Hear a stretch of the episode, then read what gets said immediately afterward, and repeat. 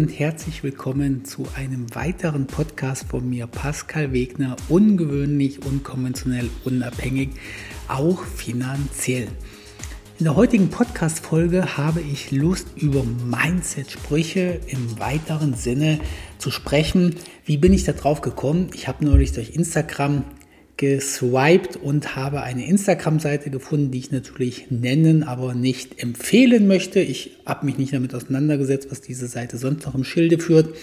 Aber auf der Business Mindset 101 Instagram-Seite, da habe ich quasi, nennen wir es mal, Erfolgssprüche gefunden. Und angeblich hat ja ein Paul Alex Espinosa ein paar Dinge aufgeschrieben. Ich habe dir mal zehn Sekunden gegoogelt, wenn ich das richtig verstehe. Ist das ein Online-Unternehmer, der irgendwelche Geldmaschinen aufstellt.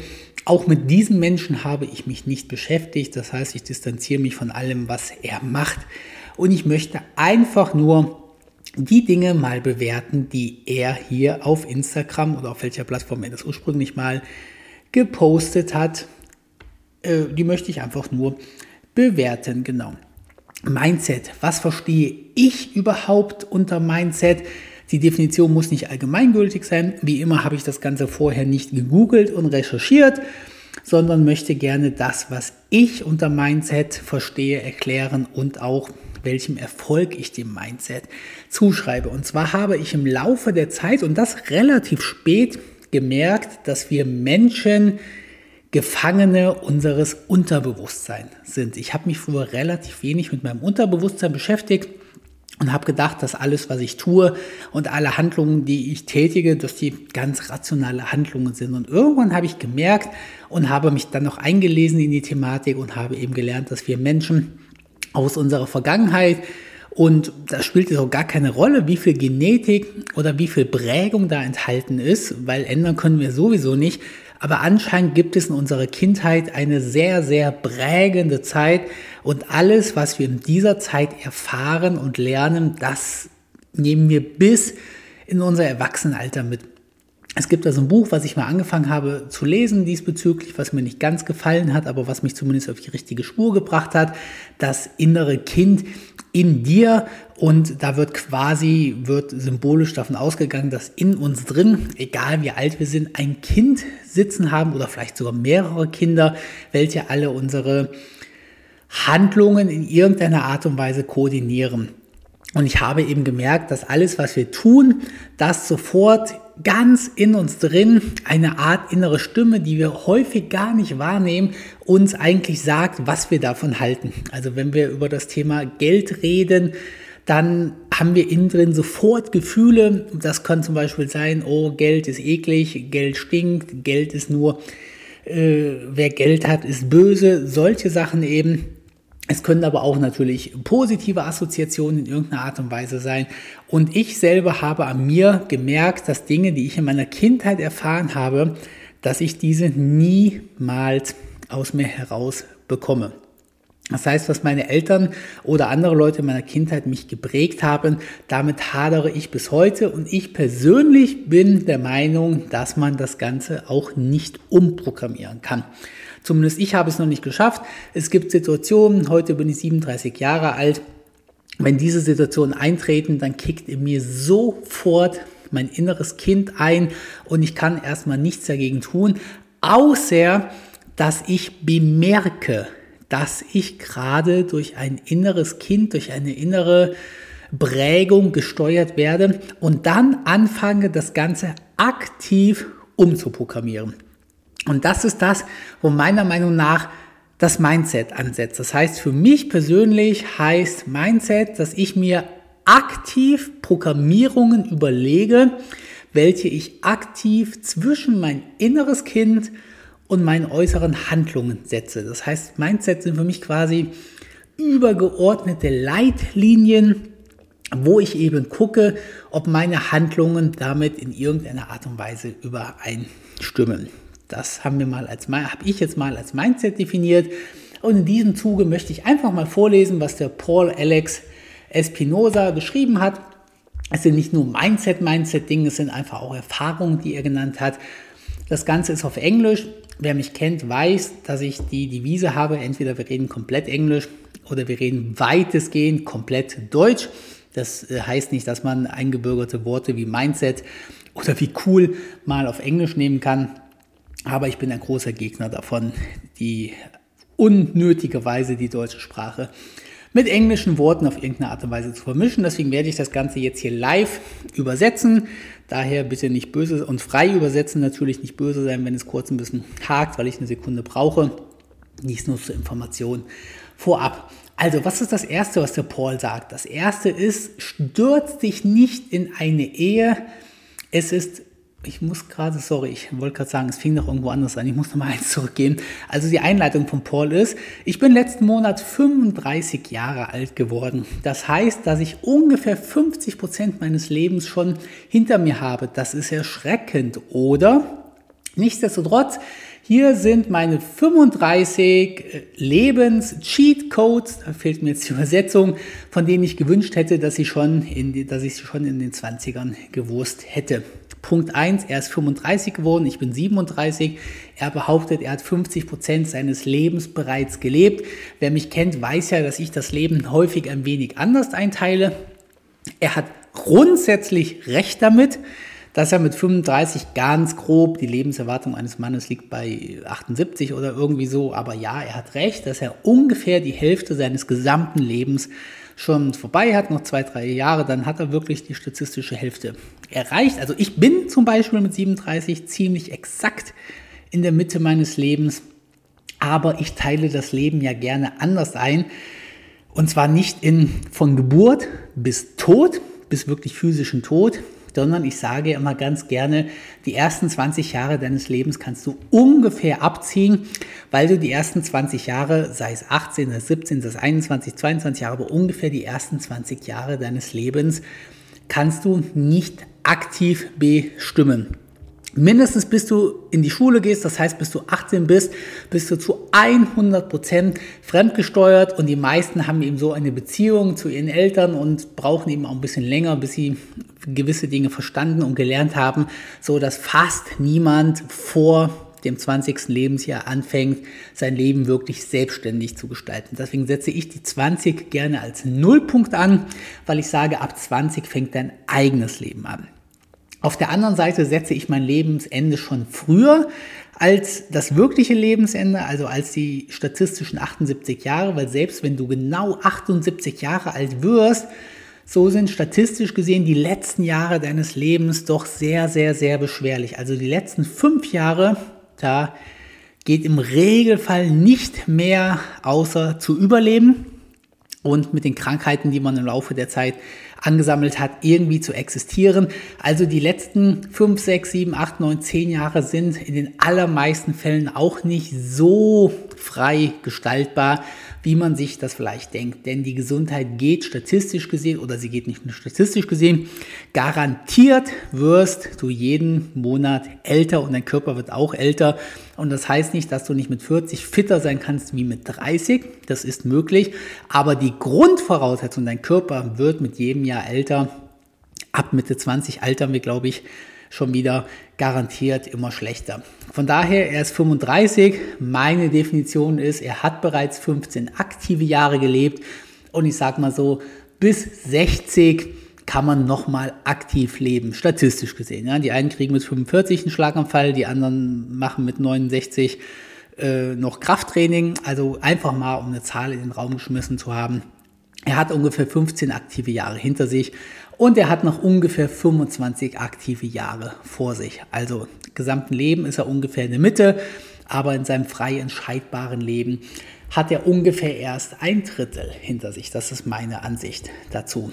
Jetzt, was schreibt er als erstes? Erstens, stürze dich nicht in eine Ehe. Es ist vollkommen okay, in deinen 30er zu sein und noch immer nach dem richtigen Partner zu gucken. Wenn ich davon nicht ein Lied singen kann, wer denn dann? Also ich kann dir sicherlich viele Tipps geben, aber ganz sicher keine Tipps in Sachen Partnerschaft. Auch wenn ich aktuell in einer sehr glücklichen, tollen Beziehung bin, wo ich auch sehr dankbar für bin, so war der Weg dahin sicherlich sehr schwer. Nichtsdestotrotz möchte ich das Ganze runterbrechen. Grundsätzlich bin ich ein großer Fan davon, sich nicht an die öffentlichen Erwartungshaltung zu geben. Das heißt, wenn deine Eltern, deine Freunde dir sagen, hey Mensch, gerade bei Frauen wird das ja häufig ganz schlimm gesehen, du hast immer noch keinen Partner, du bist immer noch nicht verheiratet, oder du hast noch nicht mal einen Partner, den du heiraten könntest, willst du nicht langsam ein Kind kriegen, du wirst immer älter. Also ich glaube, alle Menschen haben verstanden, dass es zu meiner Gesamtphilosophie gehört, dass man sich von jedweden Normen, die einen selbst betreffen, frei machen sollte. Also ich halte mich gerne an Normen. Erstens, wenn es mir nicht schadet. Also viele Leute denken immer, dass ich mit Absicht aus der Reihe tanze. Um Gottes Willen. Wann immer es mir möglich ist, probiere ich so Mainstream wie möglich zu sein. Ich tanze immer nur da aus der Reihe, wo ich sage, es macht für mich einfach keinen Sinn, in der Reihe zu sein. Und es geht halt Leute einfach überhaupt gar nichts an, ob ich verheiratet bin oder nicht. Das ist nur meine Sache und da kann ich mich vollkommen anschließen. Da musst du dich wirklich überhaupt keinen äußeren Druck nachgehen, ob du Single bist, ob du in der Ehe bist, ob du eine feste Partnerschaft hast, ob du wechselnde Partner hast, ob du mehrere Partner hast. Also da, da kannst du einfach frei sein. Also ich verstehe, ihr merkt, ich verstehe die Frage eigentlich noch nicht mal, weil das hat mir jetzt selten jemand gesagt, Pascal, Mensch, bis Mitte 30, du bist immer noch nicht verheiratet oder irgendwie sowas. Nein, stimme ich mit Paul vollkommen überein. Als zweites schreibt er, niemand denkt an dich, außer deine sehr nahe Familie und vielleicht noch deine allerbesten Freunde. Ja, das kann ich bestätigen. Also je älter man wird, desto mehr merkt man, dass man sich auf externe Leute oder auf andere Leute, extern ist das falsche Wort, auf andere Leute sehr, sehr schlecht verlassen kann. Und dass maximal wirklich, wirklich enge Freunde zu einem halten und immer für einen da sind und natürlich noch die engste Familie. Aber der Mensch, insbesondere der Deutsche, der hat es ja so in sich drin, dass er immer hofft, dass andere einem helfen. Also viele Leute hoffen, dass einem andere sagt, was man zu tun hat, was man zu lassen hat. Und viele Leute sind es ja gewohnt, ihr gesamtes Leben das zu machen, was einem einer sagt, oder eben ihr gesamtes Leben mit Problemen zu irgendwelchen anderen Menschen zu gehen. Und da kann ich dir auch sagen, wenn du an einen Menschen, auf einen Menschen zählen kannst, dann bist das im Regelfall du selbst und vielleicht noch ein oder zwei oder drei ganz, ganz, ganz enge Familie oder Bekannte. Nummer drei. Ruf deine Mutter und deinen Vater so oft an, weil als wie du kannst, es bedeutet denen mehr, als du dir vorstellen kannst. Da will ich jetzt nicht so weit ausschweifen zu. Ich denke, das Ganze steht für sich und da kann sich jeder selber was zureiben. So, der nächste Punkt ist eigentlich ganz spannend, wenn ich dazu rede. Nie, poste niemals deine, deine oh sorry, jetzt kriege ich es doch nicht so gut hin. Poste niemals deinen Standort online. Du weißt niemals, wer zuschaut. Das ist sicherlich ein Punkt, den ich noch breiter gefasst mir selber an die Nase fassen kann. Zu viele Informationen über sich selbst öffentlich machen, auch wenn ich da das absolute Gegenbeispiel bin, aus verschiedensten Gründen. Also erstmal mache ich das Ganze ja primär für euch. Das heißt, ich poste ja so viel aus meinem privaten Leben, nicht nur, weil ich gerne mein privates Leben zeigen möchte, da ist der Drang gar nicht so hoch, wie viele denken, sondern weil ich hier eben eine Figur darstelle, wo ich sage, hey, ich möchte dir gerne Erfolg beibringen, ich möchte dir gerne den Erfolg beibringen, den ich erreicht habe, nicht mehr, aber auch nicht weniger. Und dazu gehört es eben auch, dass ich von mir persönlich rede, was ich gemacht habe und zu welchen Ergebnissen ich irgendwo gekommen bin. Und ich habe eben auch den Nachteil, dass ich mich dazu entschieden habe, das als Business quasi aufzubauen. Das heißt, mich als Marke und alles, was ich gemacht habe und tue und das Ganze dann eben öffentlich auch zu posten. Viele werden nicht glauben, dass ich trotz dieser Offenheit, die ich poste, meine Dinge häufiger mit Bedacht wähle, wenn auch nur im kleinen Rahmen. Also viele Leute denken immer, ich, der postet wirklich alles zu jeder Zeit. In Wirklichkeit sind da ganz wenige Punkte drin, die ich beachte. Also um nur mal ein Beispiel zu nennen. Ich poste niemals irgendetwas, was ich gerade mache, wo ich gerade bin, in dem Moment, wo ich gerade bin. Also egal, ob du einen Instagram-Post von mir im Restaurant siehst oder einen TikTok-Post oder einen Facebook-Post oder eine WhatsApp-Story. Wenn ich gerade im Restaurant bin, diese Stories erscheinen immer in dem Moment, wo ich schon wieder weg bin. Klar, das ist nur eine, eine, wirklich eine ganz kleine Sicherheitsmaßnahme, aber wenn du dein Geld nicht damit verdienst, dass du Leuten dein Leben irgendwie zeigst, dann kann ich das Ganze natürlich per Definition nur unterschreiben, dass du am besten die Leute so wenig über dich und dein Leben wissen lässt, wie es nur irgendwie möglich ist. Und alle reichen Leute, die ich kenne, oder fast alle reichen Leute, es gibt ein paar die machen das anders, die sind, die verdienen ihr Geld zwar nicht damit, die sind aber trotzdem unheimlich stolz darauf, jeden neuen Porsche und jede neue G-Klasse, jede neue Immobilie, jede neue Reise zu zeigen. Bewerte ich auch null negativ, kann ich auch grundsätzlich verstehen. Aber der klügste Weg ist es ganz sicher, dass man nichts von seinem Online, äh, von seinem, von seinem Standort bekannt gibt und am besten auch nichts irgendwie aus seinem Leben allgemein bekannt gibt, was man hat, wo man im Urlaub geht und so weiter. Nicht nur, dass das ein Sicherheitsrisiko als solches ist, das meint er jetzt damit, poste niemals deinen Standort, du weißt nie, wer zuguckt. Ja, das ist richtig, kann jemand in dein Haus einbrechen, dich kann jemand äh, angehen, das muss ja nicht immer gleich ein Raub sein. Es gibt auch, wenn du einfach deine Meinung sagst, gibt es auch ganz viele Leute, die ganz, ganz, ganz, ganz, ganz böse auf dich sind. Da musst du noch nicht mal eine extremistische Meinung haben. Ich habe Leute, die schicken mir, ich muss es schon mal sagen, extremistische Nachrichten, weil ich bei Lidl einkaufen gehe. Ich habe Leute, die schicken mir extremistische Nachrichten, weil ich kein Veganer bin. Manche Leute machen das, weil ich mit einem Flugzeug fliege und die Umwelt zerstöre. Manche Leute machen das, weil ich einen Porsche fahre. Manche Leute machen das, weil ich Vermieter bin und alle Vermieter Schmarotzer des Systems sind und enteignet gehören. Also du kommst, wenn du deine Sachen öffentlich präsentierst, dann musst du nicht ein rechtsradikaler, militanter Veganer sein, dass du Hass und Todesmails bekommst. Es reicht, dass du, dass du Vegetarier oder Fleischfresser bist. Wenn du Vegetarier bist, wirst du von Fleischfressern attackiert. Wenn du Fleischfresser bist, wirst du von Vegetariern attackiert. Es reicht, dass du ein Diesel als Auto fährst es reicht, dass du ein Flugzeug benutzt. Es reicht, dass du im Lidl einkaufen gehst. Es reicht, dass du eine Nestle-Aktie hast. Also du kannst quasi als normaler Mensch in die Fänge von Extremisten kommen, die dich dann wirklich als Hassobjekt aussuchen. Den sehe ich mich gerade ausgesetzt. Also ich bekomme wirklich unzählige Hass bis hin zu Morddrohungen, Nachrichten und ja, wie gesagt, häufig oder es ist niemals irgendwie dabei, Mensch, du du bist ein rechtsextremistischer Nazi, der Menschen ausbeutet. Nee, das bin ich ja nicht, das ist auch nicht dabei. Die Sachen beziehen sich wirklich darauf, dass ich im Lidl einkaufe, dass ich ein Flugzeug benutze, dass ich die Umwelt zerstöre, weil ich nach Thailand fliege, weil ich Fleischfresser bin und so weiter. Darauf beziehen sich diese Sachen. So, nächster Punkt. Komfort ist eine Droge. Wenn du einmal süchtig danach bist, vergisst du über deine, vergisst du deine Träume und Ziele. Vollkommen richtig. Ich möchte da noch einen zweiten Satz zu ähm, vortragen, den ich vor ein paar Tagen gelesen habe. Da weiß ich die Quelle leider nicht mehr, aber ich fand diesen Satz so unheimlich toll. Und zwar lautete der, ich muss ihn jetzt aus dem Kopf wiedergeben, aber Geld ist eine Droge, die dir dein Arbeitgeber bezahlt, damit du deine Ziele und Träume vergisst.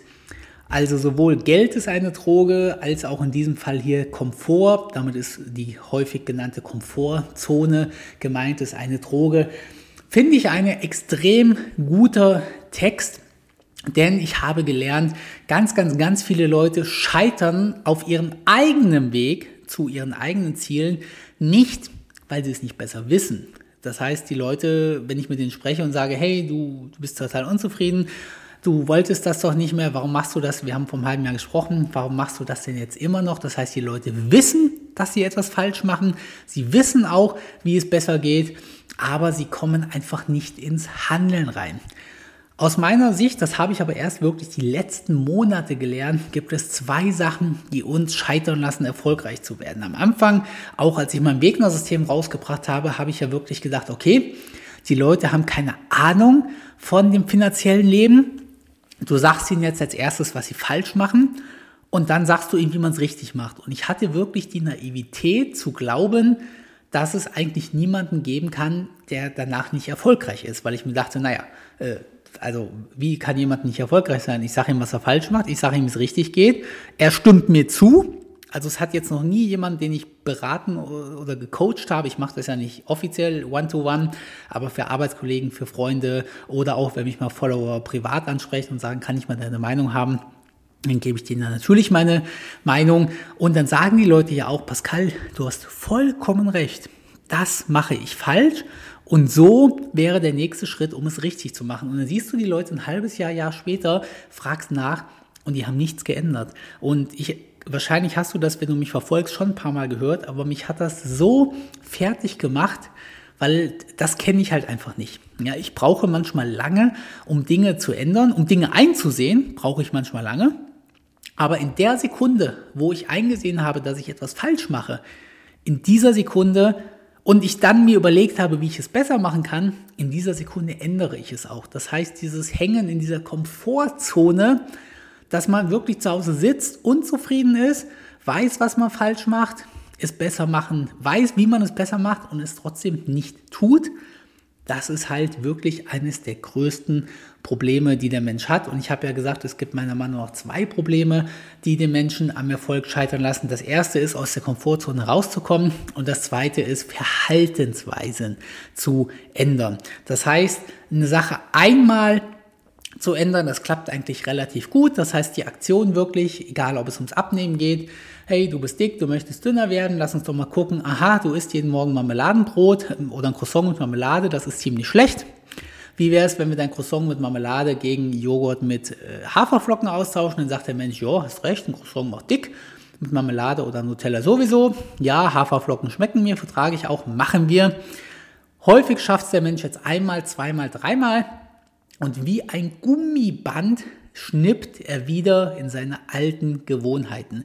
Und das habe ich auch in den letzten Monaten gelernt. Gewohnheiten nachhaltig zu ändern ist eines der größten Erfolgsgaranten, denn wenn du eine neue Gewohnheit etabliert hast, dann sorgt das dafür, dass du ein Leben lang damit Erfolg haben wirst. Ja, wenn du ab jetzt, wenn du bisher jeden Tag ein Croissant mit Nutella gegessen hast und du isst ab jetzt nie mehr mit kleinen Ausnahmen, darum geht es jetzt nicht. Aber grundsätzlich ersetzt du den täglichen, das tägliche Croissant mit Nutella gegen einen täglichen Apfel mit Joghurt, dann hast du, und du hast diese Gewohnheit geändert.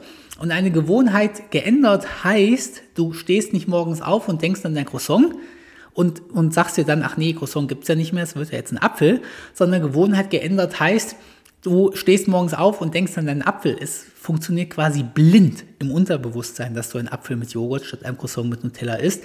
Wenn du das geschafft hast, und dann dein Leben lang, dann kannst du dir halt hochrechnen, wie viel Kalorien du dir in dein Leben dadurch gespart hast. Und das Gleiche gilt halt auch für Erfolg. Wenn du eine unerfolgreiche Handlung gegen eine erfolgreiche Handlung ausgetauscht hast um das einfach mal eins zu eins zu machen. Du kaufst dir jeden Morgen beim Starbucks äh, einen Kaffee mit mit irgendeinem ungesunden Cookie für 7, 8 Euro und du hast es geschafft, die Gewohnheit zu ändern, dir jeden Morgen einen Apfel mitzunehmen und einen selbstgebrühten Kaffee und du zahlst jetzt morgens nur noch 1,80 Euro statt 7 Euro, dann kannst du dir ausrechnen, was es für dein Leben bedeutet, wenn du diese eine Gewohnheit umgesetzt hast. Den nächsten Satz, den mag ich sehr, sehr, sehr gerne. Geld ändert keine Person. Na gut, okay, ich lese das mal vor. Geld ändert keine Person. Es bringt nur den echten Charakter zum Vorschein. Ein Satz, den ich schon in ganz vielen Webinaren, TikToks und so weiter in sehr ähnlicher Form gesagt habe. Die Leute fragen mich immer, ist jetzt ein anderes Thema ein bisschen, aber macht Geld glücklich? Hat Geld dich geändert? Und ich persönlich sage immer, nein, Geld ist nur ein Gefühlsverstärker und Geld macht dich nur zu dieser Person, die du wirklich bist. Das heißt, als wenn du irgendwie zu Geld kommst und du wirst einfach mega arrogant als Beispiel danach, dann warst du schon immer eine mega arrogante Person. Du konntest es nur nicht ausleben, weil du abhängig warst von deinem Vermieter, weil du abhängig warst von deinem Chef, weil du abhängig warst von deinem Kollegen. Du wusstest genau, wenn du deine Arroganz jetzt raushängen lässt, kaufen die Kunden nicht mehr bei dir, schmeißt dein Chef dich raus und so weiter. Von daher, das hier ist meiner Meinung nach ein Satz, wo Menschen immer denken, also dieser Satz, Geld verdirbt den Charakter, ist ja auch ein Mindset, was viele Leute von ihrer Kindheit erlebt haben. Ganz wenige Leute haben das ja wirklich irgendwie erlebt. dass Menschen einen schlechten Charakter haben. Aber wenn es denn so ist, dass Menschen mit Geld, die auf einmal zu Geld kommen, ihren Charakter verdorben haben, dann halt leider nur, weil diese Menschen auch vorher so waren. Also ich zähle mich nicht zum heiligen Samariter und ich habe ganz gewiss Gewohnheiten an mir, die nicht super sexy sind und wo man sagen kann, ja, das ist, das ist doof beim Wegner. Und ja, ganz gewiss kann ich diese nur ausleben, weil ich finanziell unabhängig bin und quasi auf nichts Rücksicht nehmen muss. Aber im Großen und Ganzen habe ich mit meinem Finanzen, mit meiner finanziellen Unabhängigkeit angefangen, als Rettungssanitäter zu arbeiten. Ich helfe sehr, sehr, sehr vielen Leuten und ich bin unglaublich höflich und freundlich über das Maße hinaus. Das heißt, egal wo ich einkaufen gehe, egal welche Person ich sehe, der ich helfen könnte, eine ältere Oma, die irgendwie ihre Sachen in den Korb tragt, frage ich sie, kann ich Ihnen das reinheben? Wenn ich im Baumarkt bin und ich sehe, wie irgendein Mensch, egal ob jung oder alt, stark oder nicht stark, Erde auf auf den Karren, wie heißt das Ding, auf den Einkaufswagen hebt, dann packe ich mit an und diese Veränderungen haben bei mir definitiv nochmal massiv durch das Geld zugenommen. Und daher kann ich sagen, in meinem Fall, also erstmal, was hier steht, ja, stimmt zu 100 Prozent.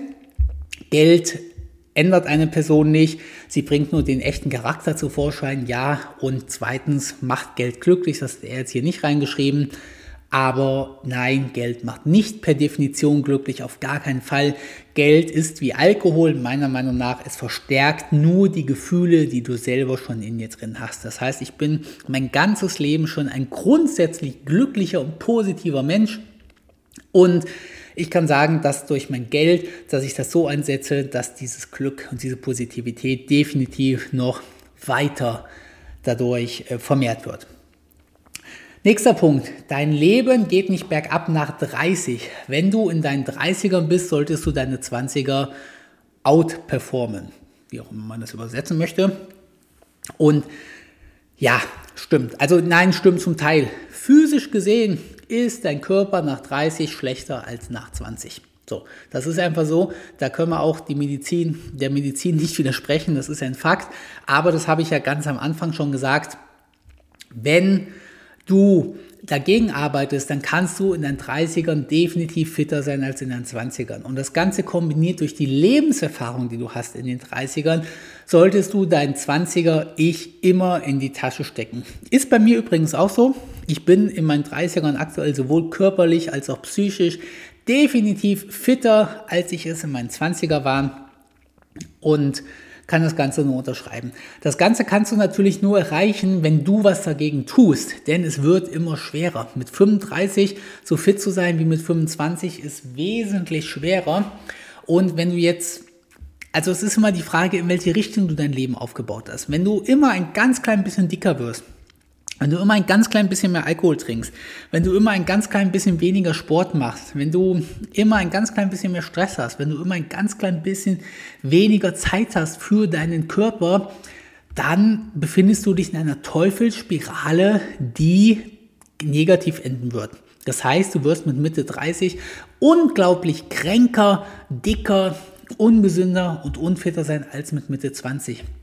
Daher ist es eben extrem wichtig, dass du in den 30ern spätestens anfängst, dein Leben positiv aufzubauen. Das heißt, dass du in den 30ern anfängst zu sagen, ich möchte weniger arbeiten. Ich fokussiere mich aktiv auf meinen Körper. Man muss das Ganze nicht übertreiben.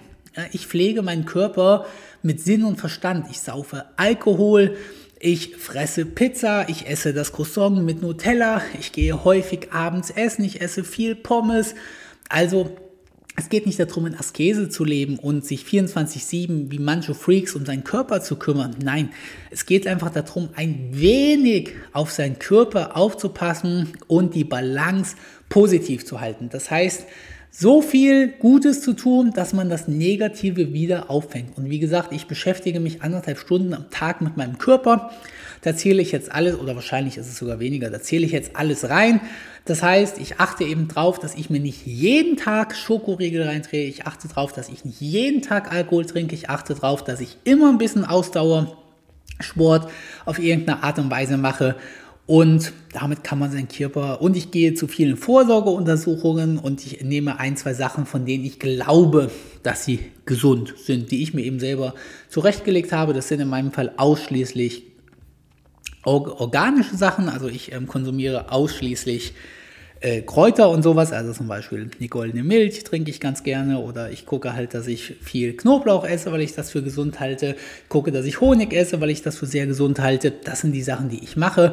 Und unterm Strich, ich war just letzte Woche zu einem ganz, ganz, ganz großen Checker bei meinem Arzt und habe alles durchsuchen lassen und ich bin körperlich weit unter meinen 37 Jahren. Das heißt, es gibt nicht einen einzigen Wert, der bei mir Auffällig ist sowieso nicht, aber meine Werte stellen ein gesünderes Alter dar als, die es, als das Alter eines 37-Jährigen. So, nächster Punkt. Spendegeld. Gott interessiert es nicht, wie viel Geld du hast, nur wie viel Geld du gegeben hast. Gut, da will ich persönlich jetzt weniger zu sagen. Ganz einfach dessen, weil ich in meiner aktiven Zeit relativ wenig finanzielles Geld spende. Ich spende Gelder auf meine Art und Weise und mache das auch gerne. Aber grundsätzlich ist mein Leben so aufgebaut, dass ich am Ende meines Lebens einen riesigen Großteil meines Vermögens in eine Stiftung überführen möchte. Und diese Stiftung wird den einzigen Zweck dann haben, eben das Geld einer von mir bestimmten wohltätigen Zweck zu spenden. Das heißt, nein, ich werde meine Stiftung nicht aus steuerlichen Gründen gründen und ich werde auch nicht irgendwie das Ganze so hinbiegen, dass es so aussieht, als hätte es einen sinnvollen Zweck. Ich habe die Idee mit irgendwie 40 oder ein bisschen nach 40, das ist jetzt nicht so ein Stein gemeißelt, eine Stiftung zu gründen, so dass die auf jeden Fall gegründet ist, wenn ich vermutlich langsam dem Lebensende entgegengehe. Und diese Stiftung soll dann eben einen äh, guten Zwecke zu, zugutekommen. Da werde ich sicherlich irgendwann noch drüber berichten, wenn es dann wirklich auch soweit ist. Und da ich der Meinung bin, dass ich aktuell in der Lage bin, mein Geld besser zu vermehren, als es aktuell die Organisationen können, das ist der Grund, warum ich jetzt nicht ein paar hunderttausend Euro irgendwo hinspende, sondern warum ich jetzt sage, ich möchte mein Vermögen gerne noch um ein paar Millionen Euro vermehren so dass ich das theoretische Ziel habe, vielleicht mit 60, wenn ich dann wirklich sterbe, 10 Millionen oder 15 Millionen in eine Stiftung zu packen und das Ganze eben einem wohltätigen Zwecke zukommen zu lassen, den ich definiere. Der nächste Punkt von mir auch wieder kurz gehalten. Deine Eltern haben alles geopfert, um dir ein gutes Leben zu geben. Pass gut auf deine Eltern auf das steht, denke ich, für sich selbst und das muss jeder für sich selbst den Weg finden, wie es für diese Person passt. Der nächste Punkt wieder mega, mega gut aus meiner Sicht. Die meisten Menschen heutzutage sind so faul. Du kannst die meisten, du kannst 99% outperformen, einfach nur, wenn du, also hier stehst just by showing up and staying consistent, also quasi einfach nur, indem du auftauchst und konsistent in irgendetwas arbeitest. Ich würde ich es ein bisschen freier übersetzen und sagen, einfach nur, indem du Durchhaltevermögen hast und etwas tust. Ganz viele Leute denken, dass mein Erfolg oder alle Dinge, die ich erreicht habe, durch Klugheit entstanden sind oder durch Kontakte entstanden sind oder durch Können entstanden ist. Und ich sage, mein Lieblingssatz ist ja, es gibt es, glaube ich, als Zitat bei Instagram manchmal, der einzige Unterschied zwischen mir und unerfolgreichen Leuten oder zwischen erfolgreichen und nicht erfolgreichen Leuten ist, dass die Erfolgreichen es getan haben. Und das ist der Trugschluss, dass viele denken, oh Mensch, der Pascal, ich wäre ich wär zu doof, eine Pilotenlizenz zu erwerben, ich wäre zu doof zu studieren, ich wäre zu doof, eine Firma zu gründen, ich wäre zu doof, eine Selbstständigkeit zu machen. Absoluter Schwachsinn. Du musst es einfach nur tun. Ich habe mir neulich so einen, so einen schönen Satz aufgeschrieben, hier für mein, auch für meine Weiterbildung hier quasi. Ich kenne nie, wir müssen jetzt wieder frei wiedergeben, ich kenne quasi niemanden, der final gescheitert ist. Ich kenne aber unendliche Leute, die es niemals probiert haben. Die Leute haben immer so unglaublich Angst vom Scheitern, Insbesondere wenn man meine Strategie wählt, meine Strategie ist ja nicht immer mit, mit hohem Risiko irgendwo reinzugehen, sondern etwas langsam aufzubauen. ist ein Scheitern fast unmöglich. Vor allem ein finales Scheitern ist unmöglich. Das heißt, wenn du mal irgendwas probierst, eine kleine Selbstständigkeit, und die funktioniert nicht, dann adaptier, äh, dann passt du vielleicht, adaptieren ist falsche Wort, aber dann änderst du vielleicht eine Kleinigkeit oder passt irgendwas an und da probierst du was Zweites aus und in den aller, aller, allermeisten Fällen funktioniert dann das Zweite schon. Aber ich habe inzwischen so viele Leute auf dem Weg in die Selbstständigkeit begleitet. Entweder ich wirklich oder eben einfach nur Freunde, wo ich es mitbekommen habe. Und ich kenne niemanden, der gescheitert ist. Also wo wirklich immer gesagt, ja, ich habe probiert, es, es, es hat nicht geklappt, ich bin jetzt so verschuldet, ich arbeite jetzt wieder als, als Reinigungskraft oder irgendwie so. Nein, die Leute sagen, ach Mensch, ja, das nee, mit dem Kunden hat nicht geklappt oder mit dem Produkt hat nicht geklappt, ich habe jetzt ein zweites gemacht und dann klappt es aber auch. Das Niveau, ich will nicht unbedingt sagen heutzutage, aber heutzutage ist es nochmal ein bisschen anders, ist inzwischen so tief, dass die Leute es mit einem Großteil nicht mal schaffen, selbstständig zu denken, etwas zu ändern und etwas langfristig zu tun. Sei dir dessen immer bewusst. Also wenn du jetzt zu dieser Person gehörst, die sagt, ja gut, das stimmt, ich, ich es einfach nicht mehr als zweimal oder ich schaffe es noch nicht mal ein Buch zu lesen oder ich schaffe es noch nicht mal eine Fortbildung, die ich mir gekauft habe, jeden Tag eine halbe Stunde anzugucken oder ich schaffe es noch nicht mal, wenn ich mir vornehme, dreimal die Woche zum Sport zu gehen, dann fühl dich jetzt in den Arsch getreten. Mein Plädoyer ist aber vor allem für Leute, und da gehören meine Podcast-Hörer wahrscheinlich häufig zu, denn du beschäftigst dich ja jetzt hier mit der finanziellen Positivität, sind Leute, die nicht wissen, wie extrem positiv sie sind. Das heißt, das sind Leute, die beschäftigen sich mit finanziellem Erfolg, die lesen sich über Dinge ein, die wollen was an ihrer finanziellen Zukunft ändern und glauben aber, ach nee, ich kann das nicht, ach nee, ich werde scheitern, ach nee, das ist bestimmt super kompliziert. Und in Wirklichkeit müssen sie es einfach nur tun. Und damit, wie ihr hier schreibt, hast du schon 99 Prozent der Leute outperformed ich schreibe fast oder ich erlebe fast täglich und ich schreibe häufig darüber bei Facebook, bei WhatsApp, wie tief das Niveau des durchschnittlichen deutschen Menschen ist. Eine Vielzahl der Menschen schafft es heutzutage noch nicht mal, sich selbstständig einen Termin zu organisieren und zu diesem Termin auch pünktlich zu erscheinen. Alle die online genannten Unterlagen einzureichen, möchte ich gar nicht von reden. Wenn ich eine Immobilienanzeige veröffentliche und ich schreibe unten rein, bitte senden Sie mir bei Ihrer ersten Kontaktanfrage unbedingt folgende Informationen mit. Und dann steht da einfach nur drin, wo arbeiten Sie, haben Sie einen befristeten Arbeitsvertrag, mit wie vielen Menschen möchten Sie einziehen, wann möchten Sie einziehen. Also vier vollkommen gängige Fragen, 80 bis 95 Prozent, je nach Wohnung, je nach Lage, je nach Menschen, die sich melden, schaffen es nicht, in einer Wohnungsanzeige diese Fragen zu lesen und in der ersten Anfrage zu beantworten. Eine Wohnungsanfrage fehlerfrei zu schreiben und einen guten Tag und dann auf Wiedersehen an diesem Text zu schreiben, daran scheitern insgesamt 98 Prozent der Menschen. Wenn du jetzt also sagst, naja, wenn ich eine Wohnung mieten will und ich weiß, es wollen viele eine Wohnung mieten, dann lese ich mir die Anzeige durch, dann sehe ich die Fragen, dann schreibe ich eine Anfrage ohne Rechtschreibfehler und ich beantworte diese vier Fragen. Wenn du das schaffst, bist du bereits besser als 99 Prozent deiner Konkurrenten. Von daher, ja, kann ich absolut zustimmen. Nächster Punkt von Paul, jetzt fast auf Englisch vorgelesen, sei vorsichtig, wem du traust. Loyalität ist rar. Hm, gut, da kann ich jetzt nicht so viel zu sagen. Ich muss zugeben, dass ich verdammt selten in meinem Leben auf die Nase gefallen bin.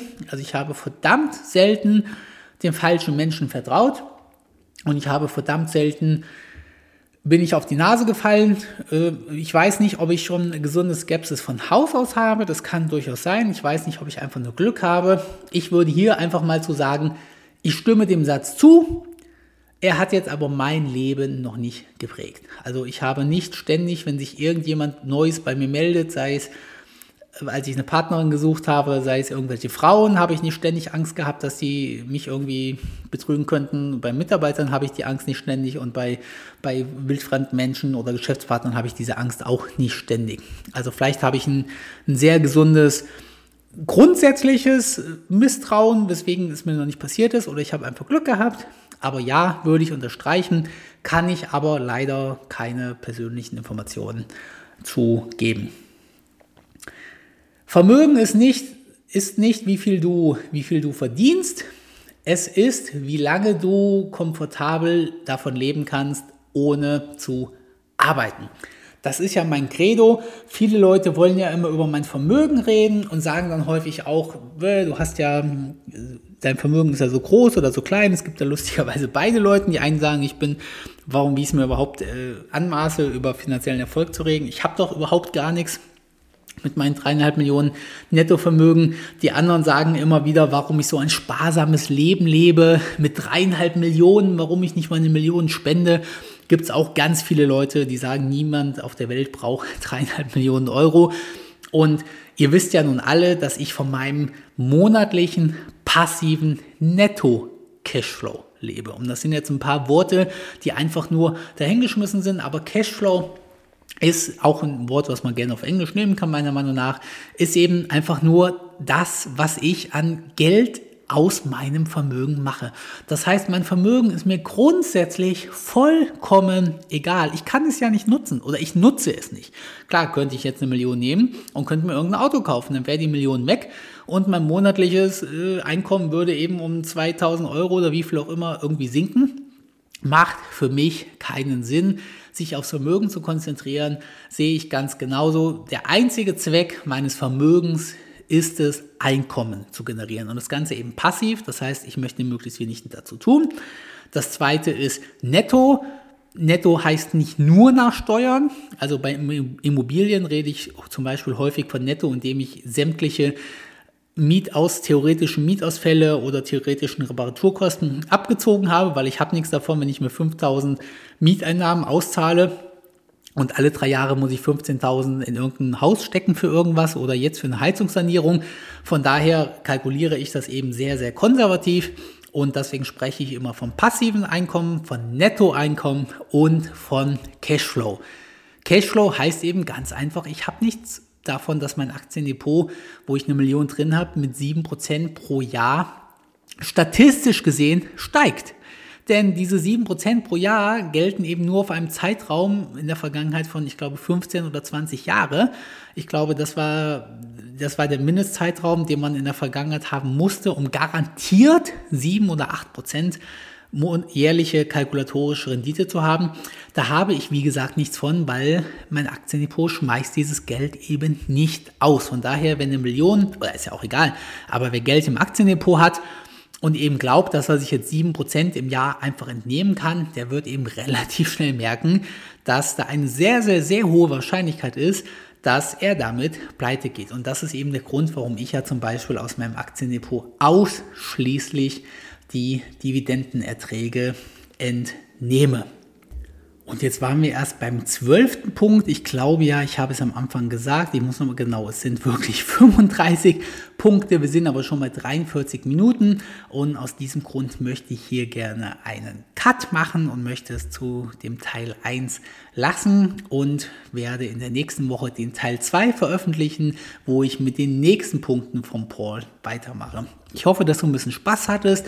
Wie immer hoffe ich, dass du auch ein paar Sachen mitnehmen konntest. Und wie immer betone ich, es ist schön, wenn du mir zustimmst. Es ist schön, wenn ich dir bei ein paar Sachen die Augen öffnen konnte. Aber denke immer dran, dein Erfolg stammt resultiert daraus, welche Aktion du jetzt ergreifst. Das heißt, wenn in diesem Podcast irgendwas dabei war, wo du gesagt hast, oh wow, ja, das ist es. Und wenn es nur ein einziger Punkt ist, hier sind wahrscheinlich 10, 20 Gedankengänge drin, wo du gesagt hast, ja, da kann ich irgendwas rausziehen.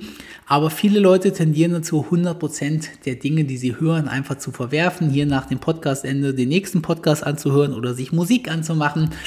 Von daher, Erfolg entsteht dadurch, dass du jetzt irgendeine Änderung in deinem Leben ergreifst. Ich persönlich nenne das für mich immer die sogenannte Next Action. Das habe ich irgendwann mal irgendwo gelernt, das ist schon viele Jahrzehnte her. Und ich würde mir jetzt aufschreiben, was ist die nächste Aktion, die ich gerne machen möchte. Nehmen wir mal an, dass dir das mit den Eltern irgendwie, dass du gesagt hast, ja stimmt, ich melde mich zu wenig bei meinen Eltern, dann würde ich jetzt zum Beispiel einen wöchentlich wiederholenden Termin in mein Handy packen, wo ich eben sage, bei Mama oder bei Papa anrufen. Das wäre so eine Next Action. Die nächste Sache ist, wenn du sagst, okay, ich will wirklich nicht mehr veröffentlichen, wo ich die ganze Zeit online bin, dann könntest du jetzt bei WhatsApp oder keine Ahnung, bei Facebook deine deine Lokalisierungsdienste abschalten, egal was. Ich denke, du hast verstanden, was ich mit der Next Action meine. Ich mache das Ganze hier komplett kostenlos und aus Spaß für dich. Nichtsdestotrotz würde ich mich sehr freuen, wenn du dir eine Minute die Zeit nimmst, meinen Podcast zu bewerten, mir ein paar Sterne zu geben. Bei Apple Podcast geht das, bei Google Podcast geht das, bei Spotify geht das oder wo auch immer du den Podcast hörst und eine Bewertungsfunktion hast. Und dann hören wir uns in der nächsten Woche mit dem zweiten Teil. Alles Gute, liebe Grüße.